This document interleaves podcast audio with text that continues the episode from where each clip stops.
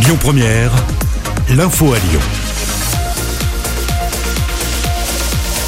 Bonjour Loïc, bonjour à tous. Les agriculteurs manifestent à Lyon aujourd'hui. Ils se mobilisent contre les menus sans viande et la loi Egalim notamment. Des centaines de tracteurs convergent actuellement de toute la région en direction du centre-ville de Lyon. Ils sont attendus sur la place Bellecour à la mi-journée. De grosses perturbations sont à prévoir. Nouvelle conférence de presse du gouvernement ce soir et on saura si notre département passe en restriction renforcée, comme c'est déjà le cas pour 16 autres départements en France. Dans le Rhône, les magasins non essentiels pourraient fermer dès ce week-end. Des limitations de déplacement à 10 km du domicile pourraient également être mises en place. Des concertations ont eu lieu avec les autorités locales hier après-midi. Par ailleurs, la campagne de vaccination va s'accélérer dans la région. Plus de 200 000 doses du vaccin de Pfizer seront livrées chaque semaine en avril contre 85 000 ce mois-ci. Dans l'actualité également, le gouvernement souhaite éviter les rassemblements de plus de 6 personnes à l'extérieur. Ils seront désormais verbalisés, on l'a appris hier soir. En cas de non-respect de cette règle, vous risquez une amende de 135 euros.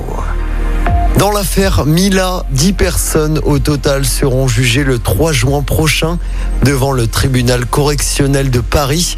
C'est pour avoir harcelé et menacé de mort l'adolescente iséroise. Cette dernière avait, pour rappel, critiqué l'islam dans une nouvelle vidéo en novembre dernier.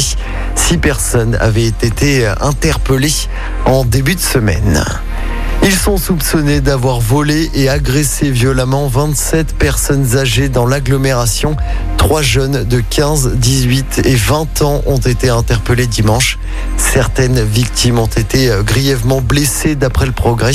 Les deux majeurs ont été écroués. Le mineur a lui été laissé libre, mais une information judiciaire a été ouverte. On termine avec du foot. Faux départ pour l'équipe de France pour le début des qualifs à la prochaine Coupe du Monde. Les Bleus ont concédé le match nul un partout face à l'Ukraine hier soir au Stade de France. Les Bleus enchaîneront dès dimanche au Kazakhstan. Et puis le 31 mars prochain, la semaine prochaine, ce sera en Bosnie. Écoutez votre radio Lyon Première en direct sur l'application Lyon Première, lyonpremière.fr et bien sûr à Lyon sur 90.2 FM et en DAB+. Lyon Première